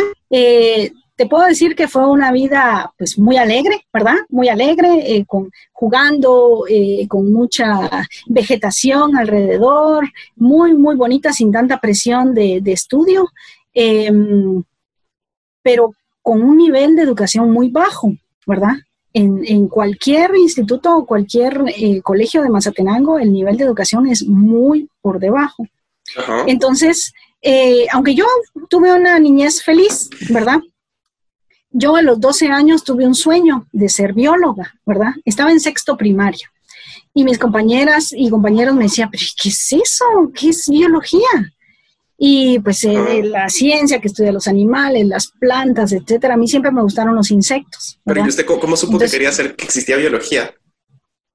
Pues creo que mucho fue influencia de mi papá. ¿Verdad? Mi papá, eh, él es amante de la naturaleza y, de todo lo que tenga que ver con medicina también, ¿verdad? Una persona muy culta de esas, de, esas generaciones eh, de los 50, 60, hijos de la revolución, ¿verdad? Eh, que estudiaron en buenos institutos, ¿verdad? Públicos. él es el de la Queche. Eh, en buenos institutos, aguerridos también, ¿verdad? Entonces, una persona muy, muy culta, ¿verdad? Eh, mi papá. Entonces, creo que pues un poco, pues de ahí, de ahí salió el, rollo de, la biología. Es un poquito como que te das ojos, ¿verdad? Que alguien te enseñe y te diga, pues está esto, ¿verdad? Está esto, está esto, ¿verdad? Yo eh, a los 16 años me vine a, a, a Guate, ¿verdad? Con una tía, no conocía la, eh, la, ciudad, ¿verdad? Me tenía que movilizar sola, tenía solo 16 años, pero era mi sueño. O sea, yo dejé mi familia, dejé todo, ¿verdad? Por, por ese sueño. Eh, y desde los 12 años, pues yo no he dejado de, pelear por ese sueño, ¿verdad? Entonces, eso les diría yo, a pesar de las adversidades, ¿verdad? A pesar de las dificultades económicas, em, por ejemplo, ¿verdad? O, dificultades en este, en, este caso de, del nivel de estudio, ¿verdad? Eh, yo estaba acostumbrada a sacar 100 en todas las pruebas en Mazatenango y vine a la universidad y saqué 30 puntos en un examen de matemática. Yo me quería morir. De verdad, yo no sabía qué era, qué era eso, ni qué era el, el eh, este ritmo de estudio, ¿verdad? Eh, aquí en Guate. Entonces, pues, ¿qué me quedó? Pues ponerme a estudiar, ponerme a estudiar, estudiar, estudiar, estudiar, estudiar y leer. Y, pues eh, sí perdí matemáticas, pero pues ya después ya fueron pocos cursos, ¿verdad? Entonces, es lo que te digo. Exacto, ¿verdad? Eh, cuando yo miraba a varios de mis compañeros que, que venían de, colegios, pues de muy buen nivel, ¿verdad? Pues que se fueron quedando en la carrera. Y es lo que te digo, no solo es este, esta formación académica lo importante, lo importante es que tú estés claro qué quieres en la vida, ¿verdad? Eh, algunos pues no les gusta la investigación, pues quieren ser emprendedores, por ejemplo, ¿verdad? quieren ser emprendedores y, pues no les gusta estudiar, ¿no? Pues estar claro, yo quiero esto en la vida, ¿verdad? Y si les gusta hacer investigación, pues eh, tratar de codearse con, esta gente, ¿verdad? Que ya ha recorrido ese camino. Em, que, que tiene esa experiencia y que tiene la apertura, ¿verdad? Em, yo siempre a mis alumnos les digo, bueno, sí, que este profesor es brillante, pero es que es un poco no sé qué, bueno, con él no, con él no, no. O sea, tiene que ser alguien que realmente le guste enseñar, ¿verdad? No solo en las aulas, sino que tener a los estudiantes ahí, ¿verdad? Enseñarles, no, esto no se hace así, se hace así, ¿verdad? Eh, esa vocación, buscar a gente que tenga esa vocación de ayudar, ¿verdad? Eh, que tengan ya el camino recorrido, ¿verdad? Entonces, pues básicamente eso, ¿verdad? Estar, estar claro en la vida de qué es lo que te qué es lo que quieres, qué es lo que te apasiona. La dificultad no importa. Eso no importa si tú estás claro en qué es lo que quieres, ¿verdad? Y codearte de personas que sepan más que tú. Siempre, siempre, siempre que hayan recorrido ese camino y que te puedan ayudar. Para mí fue Carlota, pero también Antonieta, ¿verdad? En el laboratorio. Para mí, ellas dos fueron estas personas, ¿verdad? Que me abrieron ese mundo de la investigación, que me permitieron en su momento hacer mi propia unidad de investigación, ¿verdad? Eh, sin pensar que eso era a detrimento del laboratorio donde ellas estaban, ¿verdad? No, porque está primero el querer ayudarte, el que, que tú te superes, etcétera, ¿verdad? Entonces, eh, rodearte de las personas eh, correctas, ¿verdad? Pues esa, esa es mi, no, y seguramente Usted va a ser el ejemplo como de, de muchas generaciones ahora jóvenes. Y así es Eso espero. y que sea buen ejemplo y no mal ejemplo. no, pero viene sí, otra, sí. otro tema, otro tema muy importante, digamos, es el tema de género. acá en Guatemala, ¿cree que sí afecta el género en investigación? En, el tema de la investigación. Cuando la, la investigadora principal es mujer, hay muchas mujeres en, los laboratorios, ¿verdad? Cuando el investigador principal es hombre, regularmente hay más hombres que mujeres, ¿verdad? Eh, es, digamos, eh, loable eh, aquella persona una equidad de género en sus, en sus laboratorios, ¿verdad? Pero el hecho de que existan mujeres eh, coordinando laboratorios de investigación es lo que permite que muchas más mujeres se acerquen eh, más fácilmente a tu laboratorio, ¿verdad? Entonces, por ejemplo, en la Facultad de Ciencias Químicas y Farmacia, si no estoy mal, el 80% de las coordinadoras de unidades pues son mujeres, ¿verdad? Entonces, pues la facultad es, como diría yo, como el paraíso, ¿verdad? El paraíso para, para donde las mujeres se sienten tranquilas, se sienten con libertad, ¿verdad? Para hacer y, muestran, y muestran todo su potencial, ¿verdad? Entonces, eh, para mí es, eh, pues muy grato estar en, ese circo eh, dentro de la facultad. Es algo muy, muy bueno para lograr eh, conseguir esa equidad de género que, tantos queremos, ¿verdad? No, y, y sí es cierto, porque en mi carrera creo que en mi escuela creo que hay como tres profesores hombres y de ahí todas son profesoras mujeres. Y tal vez es algo, es un problema que no percibimos tanto, porque en la, en la facultad, cabal, como usted dice, pues sí, no, no se mira que haya como, que la, que la mujer no pueda como sobresalir en investigación, pero nomás, solo hay que salir como afuera de, de la capital si quiere verlo así y ver cómo o sea, sí todavía siento que en, el interior del país está como muy encasillado eso de que no, la mujer es para la casa y el hombre es el que va al campo a trabajar y la mujer no, tiene que quedarse que ayudar a la mamá a cocinar y los niños son los que van al campo o a la escuela a trabajar porque son los que tienen que ganar el dinero. Entonces, es como, no sé, igual un problema de, de burbuja de la ciudad. Sí, también tiene que ver con educación, ¿verdad? Eh, en el campo eh, realmente las mujeres sí sufren mucho, ¿verdad? Mucho, mucho, mucho, ¿verdad? Eh, lo, lo, lo, he visto, ¿verdad? Son historias tan tristes, ¿verdad? Eh, de que la mujer... ¿Qué ha sido esa, esa, historia que la marcó? Pues eh, que en el campo las mujeres no tienen voz, ¿verdad?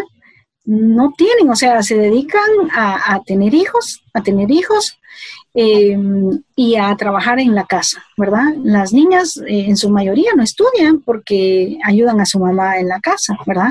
Es el niño el que, el que sigue yendo al, al, colegio, recibe la educación porque es el que va a mantener a la familia, ¿verdad?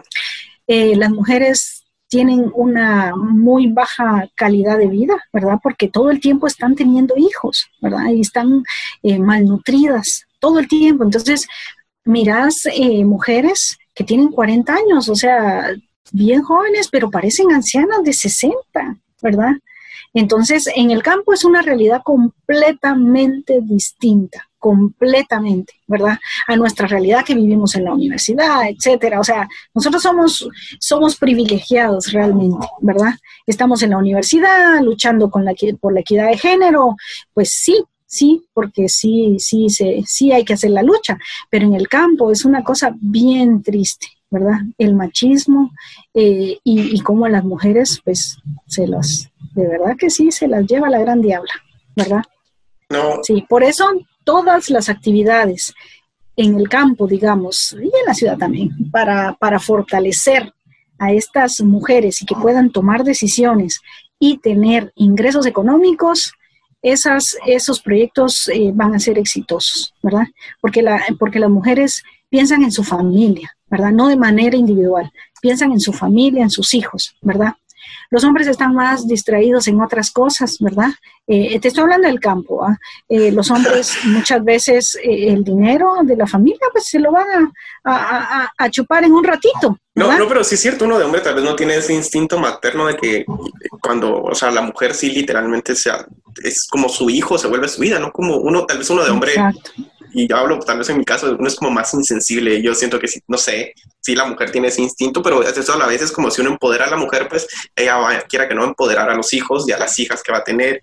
Igual es como cómo, cómo, resolver el tema de, de, educación si ni siquiera resolvemos primero el tema de, de, nutrición infantil. Entonces, no importa con que tengamos la mejor educación, pues no podemos educar a un niño malnutrido que no puede desarrollarse bien.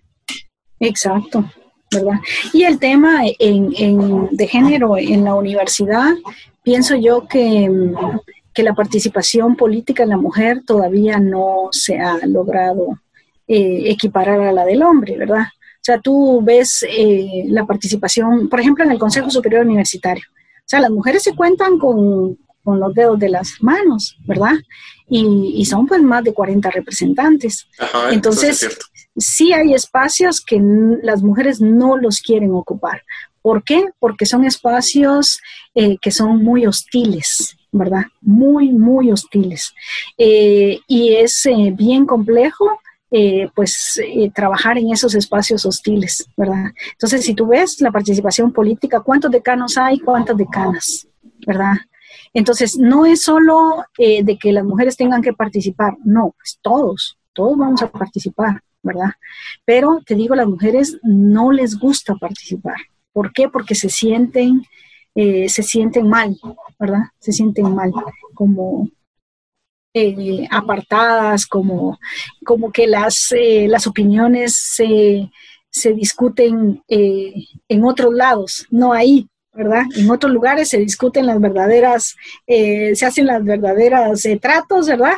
Y, en la mesa de discusión ahí, ahí todos callan. Sí, ya llega todo arreglado, pero eso sí es cierto, pero al final eso, eso no va a cambiar hasta que llegue, o sea, hasta que lleguen mujeres dispuestas a, a diga, por decirlo así, a sufrir eso y quererlo cambiar. O sea, sí se necesita, o sea, porque de aquí, si no lo han cambiado hasta como están los hombres, pues no sé, diciéndolo así, tal vez no pero los hombres no lo van a cambiar. Lo que lo tienen que cambiar son las mujeres. Y sí, yo, creo que sí. Pero los hombres también, tú.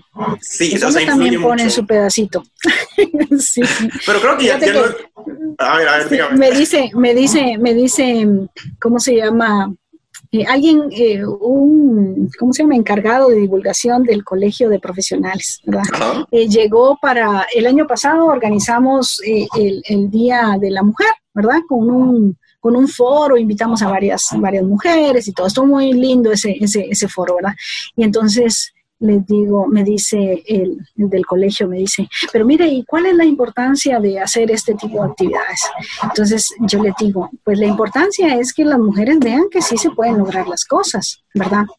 A los hombres, los hombres nacen con esa iniciativa, o sea, los hombres, está ese dicho que por qué los hombres, eh, por qué los hombres viven, viven menos.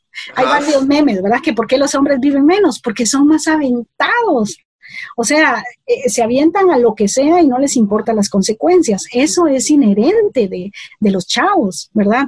Las mujeres no. Las mujeres todo el tiempo les dicen, no, que te vas a caer, que tienes que sentarte, que tienes que estar aquí, que te tienes que comportar, que te tienes que no sé qué.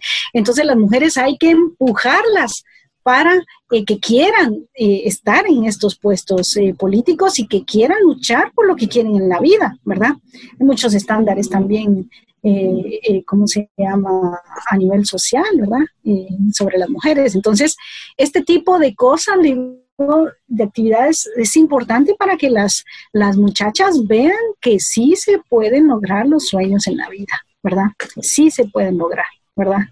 Entonces, pues el hecho de que hayan también coordinadoras en unidades de investigación es parte de ese mensaje, ¿verdad? Sí se puede.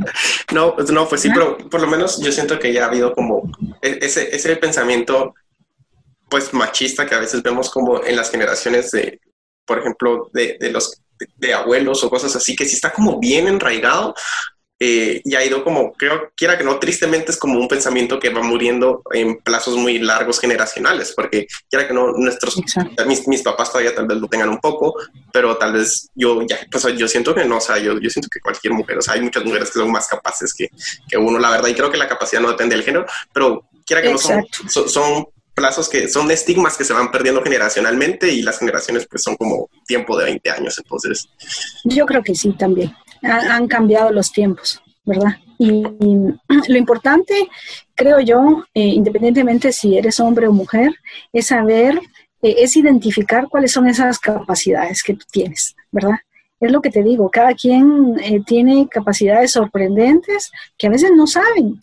O, están, digamos, necios, necios, necios de que, de lo que, que, lo que quieren es, es esto, porque pues los papás tal vez le dijeron que esto era lo adecuado, pero ellos son buenos para otra cosa, ¿verdad? Entonces hay que identificar las capacidades y eh, pues tratarlas de, de,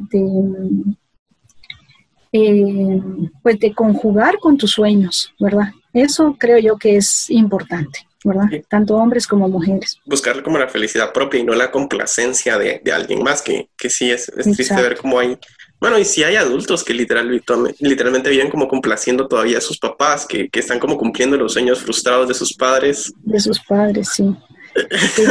Bueno, y eso es algo que le agradezco mucho a mi papá también, ¿verdad? Desde, desde que yo era muy chiquita, él me, me trasladaba la responsabilidad de, de decidir, ¿verdad?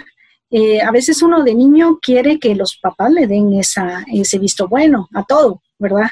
Entonces, eh, pero mira, pues estos zapatos, eh, ¿cómo los ves? Pues si vos te los vas a poner, ¿verdad?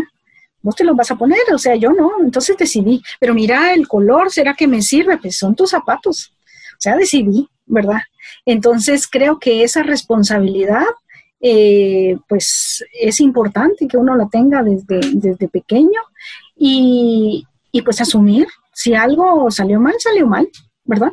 Pues, pero es tu decisión, no la de tu papá, no la de tu eh, esposo, no, tu decisión, ¿verdad? Y asumirla, ¿verdad? y ya, corregir el camino. No, no, no queda de otra, ¿verdad? Sí. Pero así es. Sí, Ana, muchas gracias, doctora. Miren, ya no, ya no platicamos de, de todos los temas en los que está investigando ahorita, que son un montón. Es cierto, es cierto. Sí. Pero bueno, en otra oportunidad. Sí, otro, otro día tendrá que ir, pero de verdad, mil gracias por su tiempo y, y bueno, esperamos que, bueno, no sé, que, que, la divulgación de la ciencia siga creciendo aquí en Guate, que sí es como muy necesaria, siento yo. Sí, sí, ojalá. Y creo que las experiencias de cada quien son enriquecedoras, ¿verdad? Cada quien tiene un punto de vista muy personal. Entonces, si cada quien ha buscado un camino, digamos, diferente, o, puede ser que tal vez igual a otras personas, pero esos caminos son los importantes para que las demás personas, pues, eh, pues sean, pues puedan encontrar eh, un camino más blandito, digamos, ¿verdad? Con el programa de doctorado, la verdad es que yo eso era lo que quería, ¿verdad? Dejar algo que no solo mi formación, ¿verdad? Que fuera mi formación, sino que también pues algo que pudiera establecerse en la universidad para ir cambiando las cosas. Pero, y, solo para, de veras, eh, con eso, o sea, ahorita todavía está ese programa, ah, como todavía tiene estudiantes. ¿Y qué pasó? ¿Murió? ¿O qué pasó? Ese programa, pues se venció el convenio, ¿verdad? Ah. No, pues en su momento no hubo interés político para, para, para reanudarlo. Un tema, creo yo, que es el, dinero, ¿verdad? Eh, porque sí se necesita dinero, principalmente para las becas. Eh, pero, em, pues yo creo que se puede retomar, ¿verdad? Sí, porque por lo menos ya marcó como un precedente de cómo se, cómo se tienen que hacer las cosas y si funciona así, pues seguramente vuelva a funcionar igual, ¿no? Exacto. Y ya están todos los alumnos que pasaron por el programa, que saben cómo funciona y que ahorita pues varios alumnos están generando sus propias unidades de investigación en, en, otros lados, ¿verdad? No solo en la facultad, sino que fuera de la facultad. Entonces, eh, eso al final es, es, es, producto de este programa. Todas las publicaciones, más de 60 publicaciones en revistas indexadas de este programa, ¿verdad? Entonces, eh, sí, sí son caros, pero pues hay que invertir, ¿verdad? Hay que invertir. No queda de otra. No, pues sí, esperemos que sí las cosas cambien para futuras generaciones que lo logren disfrutar. sí, darle la oportunidad, ¿verdad? De formarse en ciencia. Sí, claro, porque es algo que no todos pueden, pero de verdad, muchas gracias doctora por su tiempo. Y gracias a todos los que nos están escuchando. Espero hayan disfrutado el episodio y nos vemos la próxima semana. Y si tienen comentarios o algo, pues pueden ir a la página de Facebook que aparece como Divulga Podcast y pues pueden dejarlos ahí. Así que chao, un abrazo.